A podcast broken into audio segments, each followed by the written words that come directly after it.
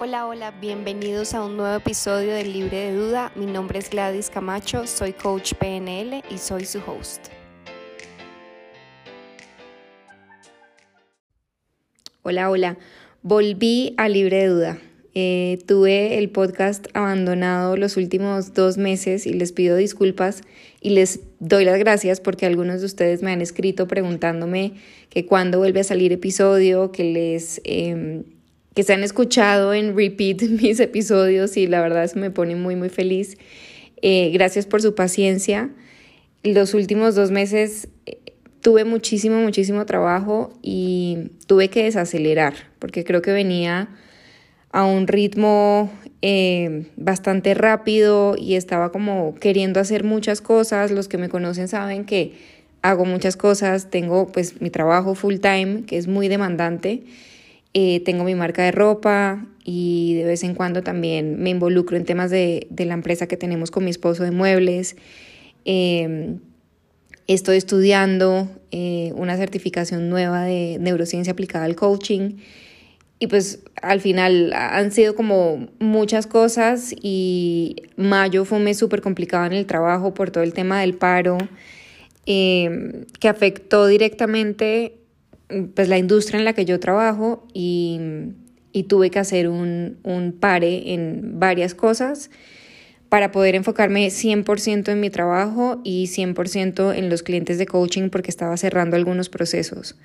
Y digamos que no, no, es, no es tanto por falta de tiempo, creo que era más un tema de falta de energía, porque yo me he logrado como, no sé, organizar muy bien últimamente eh, me levanto a las 5 de la mañana y aprovecho esas dos primeras horas del día para trabajar en mis proyectos personales y en las noches también y trabajo los sábados. Em, entonces no es tanto tiempo, creo que era más un tema de energía que me estaba, me estaba consumiendo mucho eh, mi trabajo y, decidí como priorizar y, y, y dejar de lado algunos temas, entre esos libre de duda. Pero estoy de vuelta y este episodio es sobre perspectiva. Y quiero empezar diciendo que perspectiva, bueno, pues primero es como el lente que usamos para poder ver diferentes eh, o para ver una situación de diferentes formas. Pero creo que lo más importante de, de la perspectiva es que todos los días tenemos la libertad de elegir. Todos los días cuando literalmente abrimos los ojos, tenemos la libertad, la oportunidad la capacidad de elegir cómo vamos a ver nuestro día y asimismo cómo vemos las situaciones de nuestra vida y cómo vivimos las experiencias. Em, así que quiero darles algunos ejemplos de, de cómo usar la perspectiva a nuestro favor. Y el primer ejemplo es el vaso medio lleno o el vaso medio vacío. Y acá les quiero dar un ejemplo específico de algo que viví con Juan, mi esposo. Y para ponerlos en contexto, para los que no conocen eh, la historia de Juan, Juan tiene una empresa, bueno, tenemos eh, una empresa de muebles y yo normalmente digo que tiene porque la, la realidad de la vida es que Juan creó, fundó la empresa y, y ha trabajado en la empresa siempre él solo. Em, pero mi plan es empezar a involucrarme más eh, en este negocio. Pero la verdad es que pues es de los dos porque estamos casados, pero, pero la empresa pues es creación suya, es su, su hijo. Y, y, hace como, no sé, tres, cuatro meses, em, Juan estaba como en un momento de muchísimo estrés. En el trabajo estrés positivo porque la empresa viene muy bien y han salido negocios muy chéveres, negocios grandes, importantes, pero estaba en un momento de estrés como pensando mucho en todo lo que falta, pensando mucho en, en todo lo que me hace falta hacer para tener la empresa que sueño tener, como todo lo que necesito o me hace falta vender, todo lo que me hace falta desarrollar el negocio, etcétera, etcétera. Y, yo me quedé pensando en, pues en esa conversación y le dije, bueno, sí, seguramente falta mucho, pero ¿a qué empresa no le falta mucho? O sea, todas las empresas, eh, el, el, estado natural de una empresa es estar en crecimiento y siempre va a haber mucho más por hacer, mucho más por explorar, mucho más para crecer. Desde la startup, eh, la panadería del barrio, hasta Amazon y Apple. O sea, eso es un, un proceso que nunca termina. Y le dije, pero ¿qué tal si ¿qué tal si vemos el vaso medio lleno? Y el vaso medio lleno es, es esta empresa que Juan creó hace ocho años después de haberse, o, tal vez más, hace como diez años después de haberse quebrado eh, con una empresa que tenía anteriormente de importación de, de muebles. Eh, cómo empezó una empresa con cero capital, con cero inversión, con cero deuda, que a hoy es una empresa que tiene cero deudas, que no tiene inversionistas, ha sido él solo, que ha crecido y ha crecido y ha crecido y que ha sido un proceso, un proceso em, que ha sido muy orgánico además, em, y cómo la empresa hoy está en donde está. O sea, como todo ese camino recorrido que como yo lo veo es, de verdad, a mí me genera muchísima admiración. Y no es solo porque sea mi esposo y porque sea nuestra empresa, sino porque de verdad, y viéndolo con los ojos de, de, alguien de afuera, digamos, no como la esposa, em, para, para mí Juan es un berraco, o sea, de verdad, todo lo que ha hecho con su empresa ha sido impresionante. Y el hecho que lo haya hecho solo y que lo haya hecho sin inversionistas y que lo haya hecho a punta de crecimiento orgánico, sin deudas, sin créditos bancarios, es la verdad que es admirable. Entonces, mi mensaje con esto es, eh, porque esto pasa mucho, esto, esto nos pasa mucho, es cuando somos ambiciosos y cuando estamos pensando en todo lo que queremos conseguir y todo lo que nos falta por hacer en la vida, se nos olvida el camino recorrido, se nos olvida todo lo que ya hemos hecho, todo lo que ya hemos vivido, todo lo que ya hemos aprendido, todo lo que ya hemos logrado. Y con esto no quiero decir que entonces nos enfoquemos en lo que ya vivimos y en los logros y demás y que nos olvidemos del futuro. Lo que quiero decir con esto es desde ese lugar de todo lo que ya he creado, desde ese lugar de abundancia, cómo puedo crear lo que quiero crear, cómo puedo seguir creciendo, cómo puedo llegar a esas metas y a esos objetivos que tengo, sea en mi trabajo, sea en mi empresa, eh, sea a nivel personal o lo que sea. Pero es, es dejar de, de enfocarnos en lo que falta y, y enfocarnos y mirar lo que ya hemos logrado y desde, ese, desde esa posición, desde ese lugar de abundancia y de yo he sido creador de todo esto, ok, ¿cómo puedo crear lo que sigue? ¿Cómo, cómo, puedo, cómo puedo dar el siguiente paso? Em, y de esta forma no sentir como que nos abruma el futuro y nos abruma todo lo que falta y nos abruma todo lo que no hemos conseguido. Esa es, esa es una forma de usar la perspectiva a nuestro favor. Otra es en situaciones difíciles. Y, acá yo sé que muchas veces es, es complicado al, al, comienzo, cuando, cuando pasamos por una situación difícil, de hacer ese reencuadre y de ver eh, lo bueno de, de, la situación difícil, pero al final, al final todas las situaciones que vivimos, todas las experiencias, las circunstancias eh, que se presentan en nuestras vidas están para enseñarnos algo y están para contribuir, para contribuirnos en algo y, tenemos formas de ver, de ver esas situaciones difíciles para que nos contribuyan y para que cobren significado y no para que se conviertan en sufrimiento y no para victimizarnos. Acá tengo un ejemplo em, también personal y es con, con mi mamá.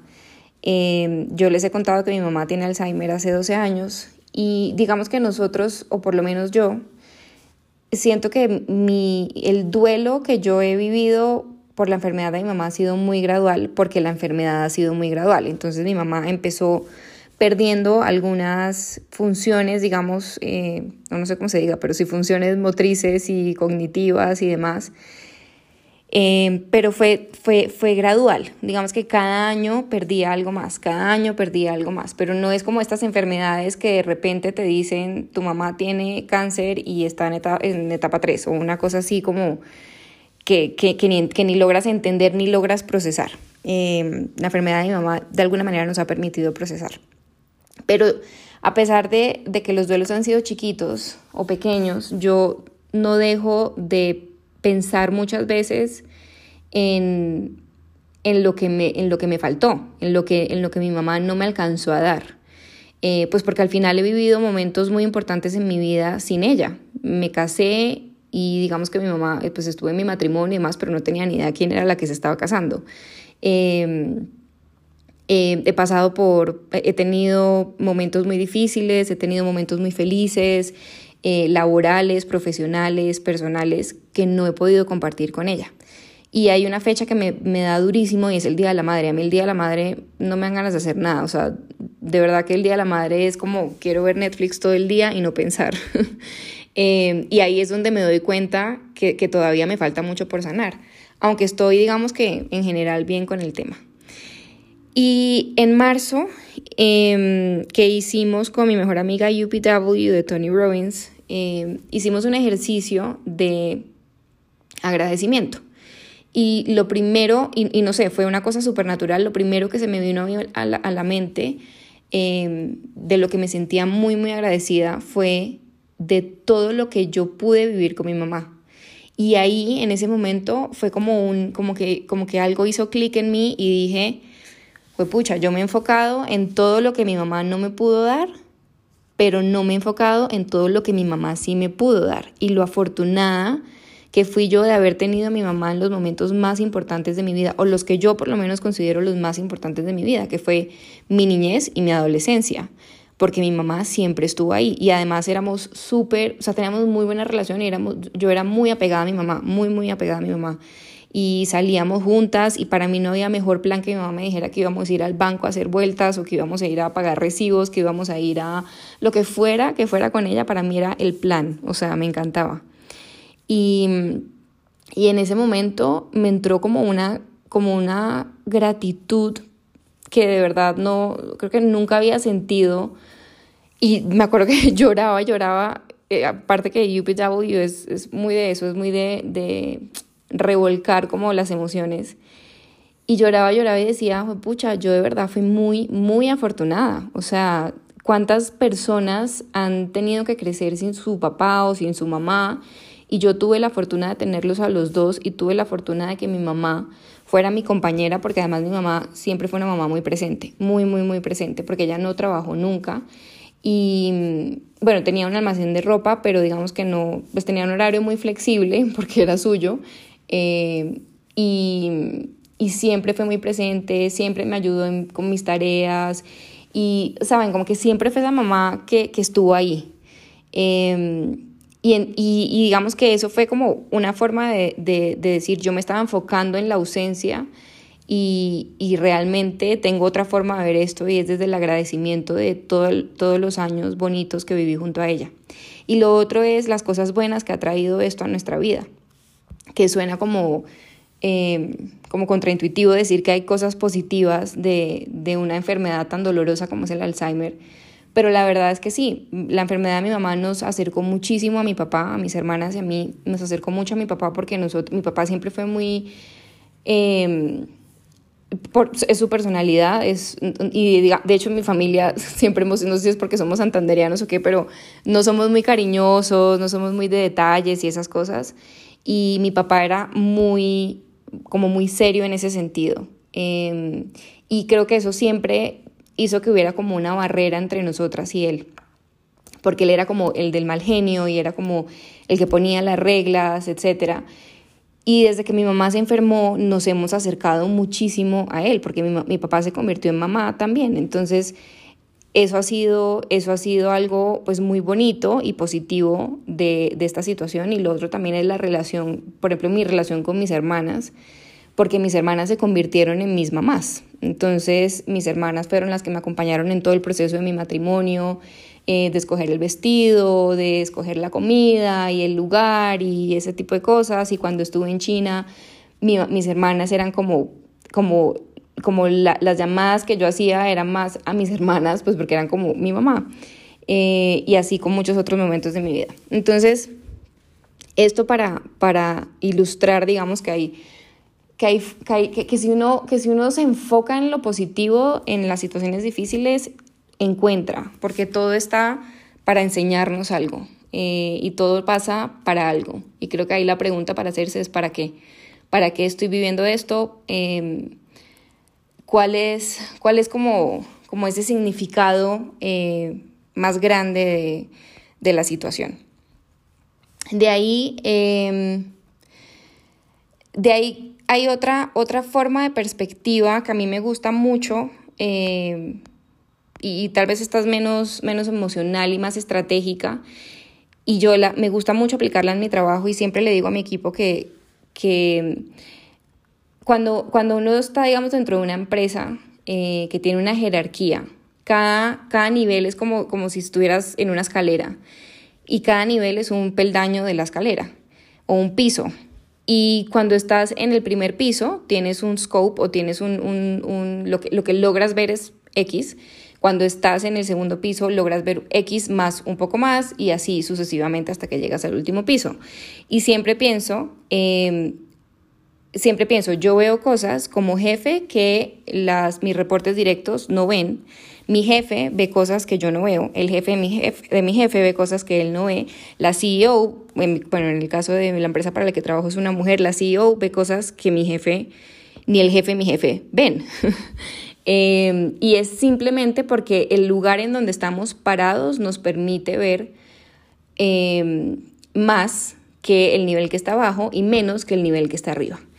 Y acá lo que yo siempre eh, digo es think the big picture, como ver la foto grande. Es como tratar de salirse un poco del detalle del trabajo que uno hace, de la operatividad del trabajo que uno hace y elevarse para ver la foto grande y poder entender mejor una situación o poder entender mejor em, un problema o una solución o lo que sea. Y esto aplica también para la vida personal, porque cuando estamos, em, cuando estamos en situaciones difíciles y nos enfrascamos, y, y suele pasar que entre más sufrimos y entre más emociones hay involucradas, más nos enfrascamos y más se nos cierra ese Em, como ese scope, que se me va la palabra, pero se nos cierra como, esa, como ese espectro y, no logramos ver suficiente.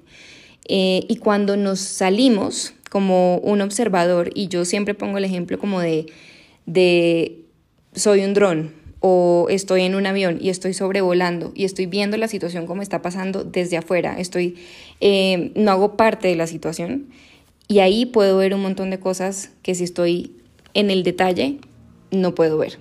Em, es como salirnos de nuestros pantalones, eh, disasociarnos de la situación y, mirar y observar con, esos ojos. A mí me pasó también algo con esto em, en mayo con el tema del paro nacional, que como les decía, por la industria en la que yo trabajo, nos vimos muy, muy afectados y mayo para mí fue súper complicado. Yo creo que nunca había estado tan estresada en mi vida, en mi trabajo. Estuve súper, súper estresada porque teníamos una responsabilidad muy grande de abastecer los puntos de venta y, no había cómo, o sea, no había cómo y nuestro negocio tiene unas complejidades em, particulares y, bueno, fue un mes súper estresante y en algún momento dije, ok, yo necesito ver, yo necesito ver la foto grande de lo que está pasando. Y cuando vi la foto grande y me salí de mis pantalones fue que entendí muchas cosas. Primero entendí que yo estaba siendo muy desagradecida porque yo estaba desde un lugar muy, muy privilegiado en mi casa, enfrente de mi computador, tranquila, segura, protegida, em, trabajando con un trabajo eh, pues estable, sin, mi trabajo digamos no estaba en riesgo, mientras que había tanta gente que estaba especialmente en Cali, eh, que estaba perdiendo sus negocios, que ya habían perdido sus negocios incluso en ese momento en que yo hice como este análisis, em, que no tenían cómo salir a buscar comida o que iban al supermercado y no encontraban comida, los que estaban en algunos pueblos cercanos a Cali que estaban completamente incomunicados, en fin, y, y fue como decir, o sea, yo, yo, yo de qué me estoy quejando, o sea, yo me estoy quejando que porque mucho estrés y que porque mucho trabajo, pero pero ¿de qué me estoy quejando realmente si yo,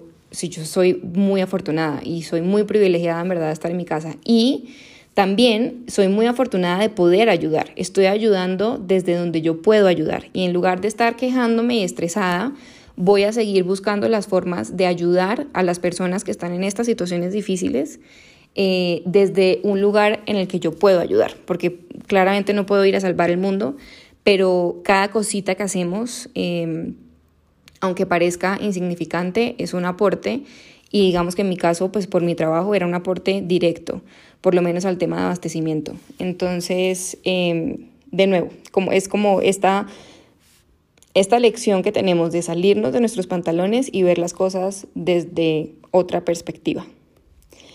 Otra forma es em, ponerse en los zapatos del otro, que vendría siendo empatía.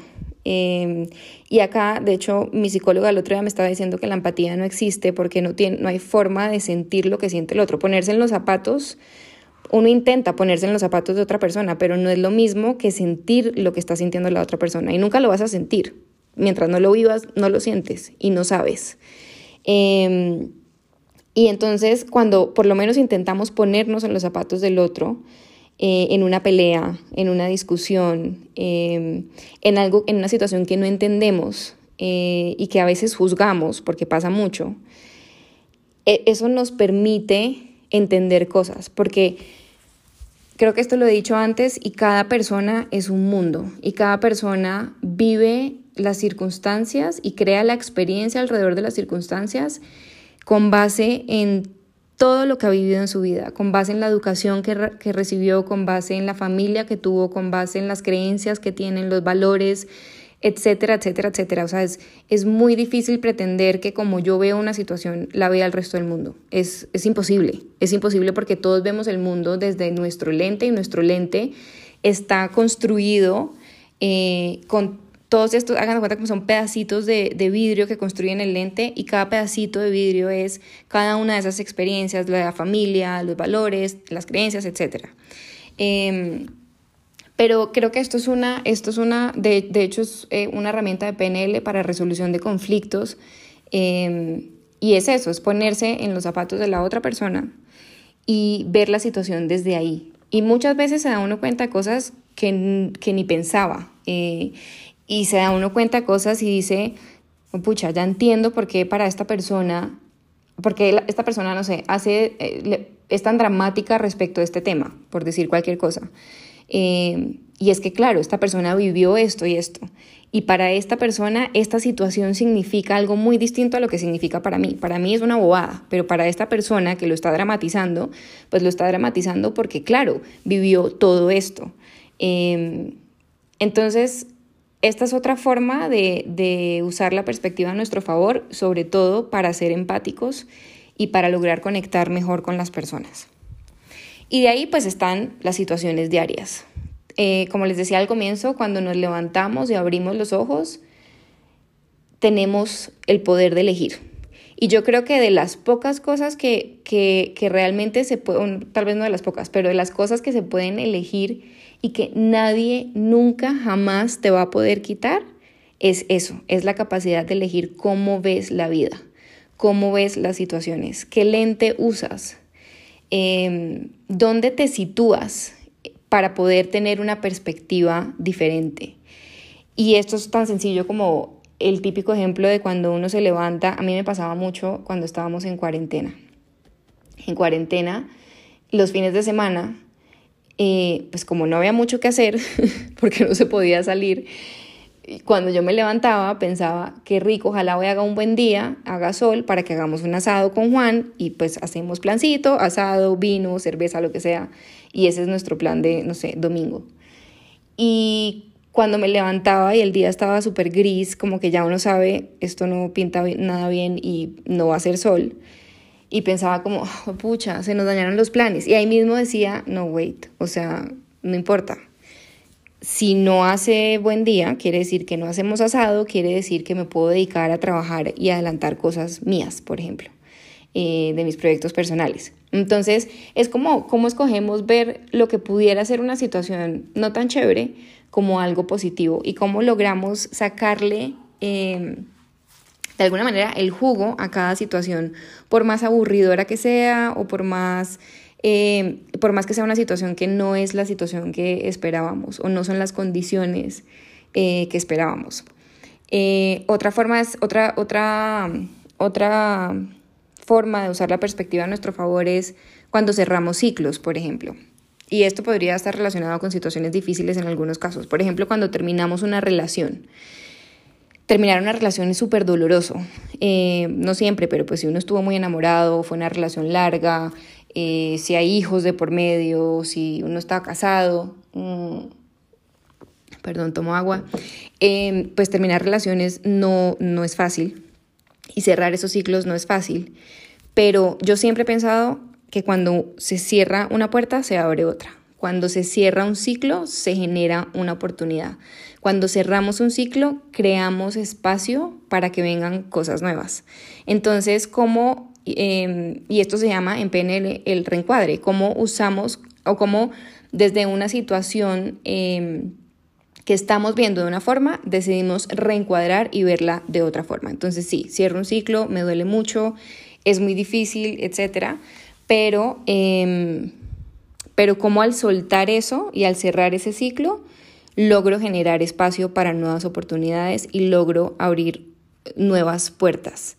Em, yo siempre he pensado que las, las, las relaciones em, nos, es, digamos, las personas vienen a nuestra vida y no solamente estoy hablando de relaciones amorosas, pero en general amistades, eh, relaciones laborales, vienen a nuestra vida para enseñarnos algo.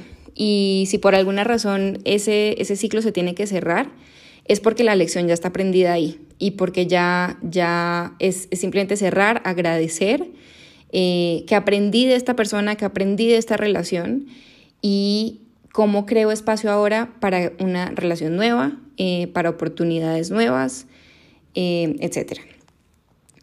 otra forma es el fracaso.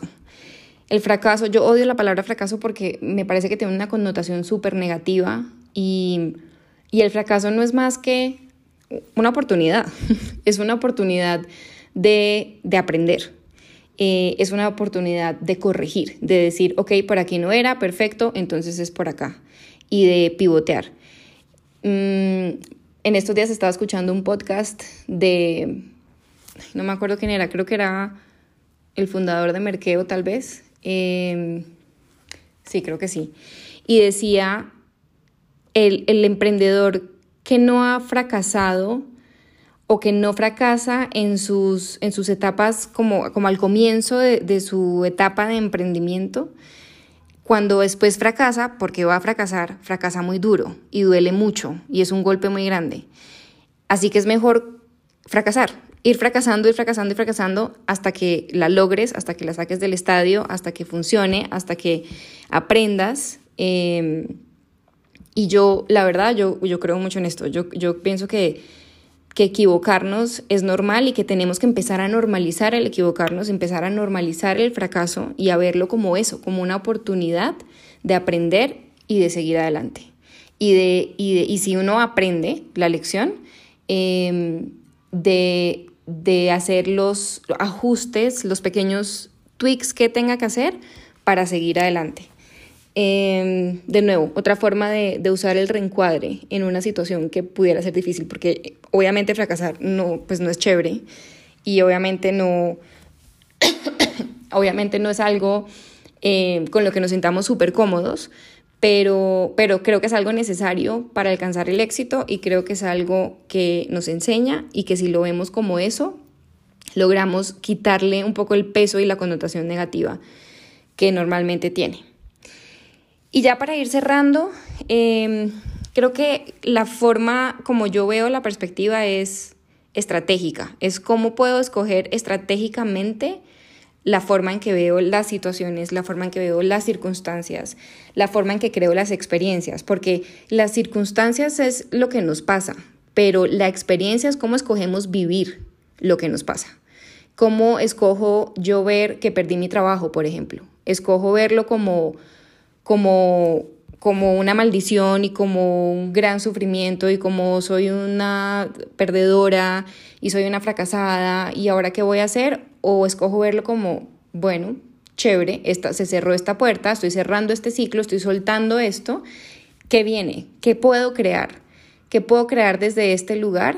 Em, que sea, que sea beneficioso para mi vida. Y entonces, ¿cómo escojo ver esta situación? ¿La escojo ver como el fracaso y victimizarme o escojo verlo como, ok, la vida me está dando una oportunidad para hacer algo diferente o me está dando una oportunidad para, em, qué sé yo, probar de repente eh, una pasión que he tenido apagada toda mi vida, pero que ha estado siempre ahí, etc. Y, y aprender, aprender un poco em, cuál, es, cuál es el beneficio de eso que pasó. Eh, cuál es el gran significado de esas situaciones que vamos viviendo, cuál es la lección de vida, qué es lo que la vida me está intentando enseñar y sobre todo asegurarnos de que lo aprendemos, porque cuando no lo aprendemos la vida nos lo vuelve a poner. Si yo no aprendo de una lección, con seguridad va a volver a estar ahí, porque hasta que no la aprenda, eh, el universo, la vida, Dios, como le quieran llamar, la va a seguir poniendo en mi camino, hasta que yo diga, ok, listo, entendí. Esto es como no sé, como las, las mujeres que buscan hombres, em, que buscan hombres violentos. Y pasa mucho. Y, y, a veces uno dice, pero no entiendo. O sea, si ya estuvo en una relación con una persona violenta, ¿por qué sale de esa relación y vuelve a otra igual y vuelve a otra igual? Y yo pienso que es eso, hasta que no aprendemos la lección, no, no sanamos y no, y no abrimos y creamos el espacio para una relación diferente, para una relación donde esa persona que llegue ahora sea una persona que Em, que me aporte, que me haga feliz, etc. Em, y volviendo al tema de cómo escoger estratégicamente, ¿qué funciona para mí? Y, por ejemplo, a mí me, me pasa mucho con el ejercicio. Yo he sido floja para el ejercicio toda mi vida. o sea, el ejercicio y yo no somos muy amigos. de todo lo que he intentado, creo que lo que más me gusta es nadar, pero nadar es bien eh, complicado. Eh, pues porque hay que ir a un lugar donde hay piscina y el pelo para las mujeres es un problema y bueno, en fin. No, eh, digamos que no es tan sencillo como decir voy a hacer una rutina de pilates en mi casa, pues es súper fácil, no necesito nada. Eh, pero bueno, digamos que lo que a mí me ha funcionado este año para hacer ejercicio, que fue uno de mis propósitos, fue hacer un reencuadre. Y el reencuadre que hice fue cuando yo pensaba en hacer ejercicio por verme bien, a mí esa vaina no, no me calaba. O sea, creo que toda mi vida he pensado en voy a hacer ejercicio para adelgazar, voy a hacer ejercicio para eh, marcar las abdominales que nunca he marcado y creo que me voy a morir sin haberlas marcado. Eh, creo que es una batalla que ya perdí, eh, o para marcar los brazos, o para, no sé, para que se me vea mejor la ropa, lo que sea, con fines estéticos no funciona. O sea, no funciona, no es lo suficientemente importante para mí como para hacer el sacrificio de hacer ejercicio cuando no me gusta hacer ejercicio. Y este año lo que dije fue, ok, voy a hacer un reencuadre y voy a mirar qué funciona para mí estratégicamente. ¿Cómo puedo ver yo el hacer ejercicio de tal forma que lo pueda realmente aplicar a mi vida? Y, y encontré dos formas. Una es energía, Em, porque sí definitivamente cuando hago ejercicio siento que tengo muchísima más energía y yo estoy comprometida este año a tener energía para poder hacer todo lo que quiero hacer y lograr todos los objetivos que me puse en diciembre del año pasado. Entonces, eso me ha ayudado un montón. Y lo otro ha sido hacer ejercicio desde el agradecimiento. Yo no les puedo explicar lo que esto, lo que esto ha significado para mí. Desde el agradecimiento de yo tengo la, tengo la, la, no sé qué palabra usar, como la bendición de poder hacer ejercicio, de poder mover mi cuerpo. Y mi cuerpo ha sido tan lindo conmigo, en verdad, todos estos años, porque yo no he sido, yo no, nunca he sido de comer súper bien y demás, pero siempre he sido muy sana muy, muy sana. No he tenido, no he sufrido de nada grave, digamos, no he tenido enfermedades graves. Mi cuerpo me ha, llegado, me ha llevado a lugares espectaculares. Mi cuerpo me ha sostenido en momentos difíciles. Mi cuerpo ha hecho tantas, tantas cosas por mí. Como, como no puedo yo hacer 20 minutos de ejercicio? Porque es que no es más. Porque yo definitivamente no voy a hacer ejercicio para ser fit. Eh, no es mi propósito, no me mueve, no es suficiente motivación para mí pero es darle movimiento, es darle energía. ¿Cómo no puedo regalarle yo 20 minutos, 30 minutos a mi cuerpo haciendo rebounder, haciendo pilates, saliendo a caminar, lo que sea? Em, en agradecimiento por todo lo que me ha entregado, por todo lo que me ha dado, por todo lo que me ha permitido vivir. Y eso ha sido, de verdad, o sea, para mí ha generado un cambio radical. Y siempre cuando me levanto y, pienso en hacer ejercicio y siento la perecita de, no, prefiero no hacer ejercicio y, y, usar esos 30 minutos para seguir estudiando, para seguir leyendo, lo que sea, eh, digo, no, no, mi cuerpo se lo merece, mi cuerpo se lo merece, mi cuerpo me ha dado muchísimo y yo le voy a retribuir con 20 minutos de pilates. That's it, no es más. O sea, aparte práctico, sencillo, eh, porque de nuevo tiene un objetivo muy específico de energía y de salud, mm, más que cualquier otra cosa. Entonces, eh, para finalizar, escoger estratégicamente cómo vemos las cosas, qué funciona para mí, qué no funciona para mí. Em, creo que acá el tema del agradecimiento también es súper importante. Siempre que vemos las cosas desde agradecimiento, en estos, en estos días estaba leyendo en un libro eh, cómo, cómo debemos agradecer cada cosa que vivimos, por más difícil que sea, por más traumática que sea, em, por más que no entendamos en el momento en que lo estamos viviendo, agradecer porque sabemos en el fondo que está pasando para algo y que tal vez hoy no lo entiendo, tal vez hoy digo, ¿cómo demonios me pasa esto a mí? Eh, y estoy hablando específicamente de cosas pesadas y de cosas difíciles, situaciones difíciles que vivimos, pero, pero como simplemente me entrego y en inglés dice surrender, como será como me rindo, me, no sé si me rindo, me rindo, tal vez no la palabra, me entrego o suelto y digo, tal vez no lo entiendo hoy, pero lo agradezco porque sé que está en mi vida para algo. Y en algún momento va a hacer clic. Y estoy segura que todos hemos vivido, hemos pasado momentos así, en los que decimos, ¿por qué? O sea, ¿por qué esto me está pasando a mí? No entiendo, en verdad, ¿por qué? ¿Para qué? Y muchas veces es un día después, o seis meses después, o tres años después, o cinco años después decimos, ok, ya entendí. Ya entendí por qué y gracias a Dios que viví esto, gracias a Dios que me pasó esto, porque si no, no habría aprendido esto, esto y esto. Em, pero como desde el momento en que lo vivimos sin entenderlo, lo agradecemos y simplemente nos entregamos a esperar a que ese mensaje o esa lección llegue. Em, y creo que, creo que eso es, em, desde, un, desde un, a un nivel, digamos, más general, cómo leemos la historia de nuestra vida, por ejemplo, cómo, cómo todo lo que hemos vivido desde chiquitos, em, cómo lo hemos interpretado, cuál ha sido el lente que hemos usado para interpretar y para entender la historia de nuestra vida y para contar la historia de nuestra vida. Y hay un ejercicio que a mí me gusta mucho hacer en, eh, con mis clientes de coaching, de hecho es lo primero que hago, y es, cuéntame un poquito de tu vida. No, digamos que el coaching no va al pasado, no es terapia, no es psicología, pero, pero sirve tener el contexto. Y a mí me encanta porque cuando las personas me cuentan la historia de su vida, eh, me, a veces me causa mucha curiosidad ver el lente que usan para hacerlo y cómo ciertas circunstancias toman más relevancia, eh, incluso si cosas como me cuentan cosas que digo como no entiendo, o sea, como que yo digo no entiendo esto que a qué viene en la historia o cuál es el significado, pero para la persona eh, tiene un significado muy grande. ¿Por qué? Por, por algo, porque hay algo, eh, está, está eligiendo usar un lente que le está dando relevancia e importancia a algo que tal vez no es tan importante.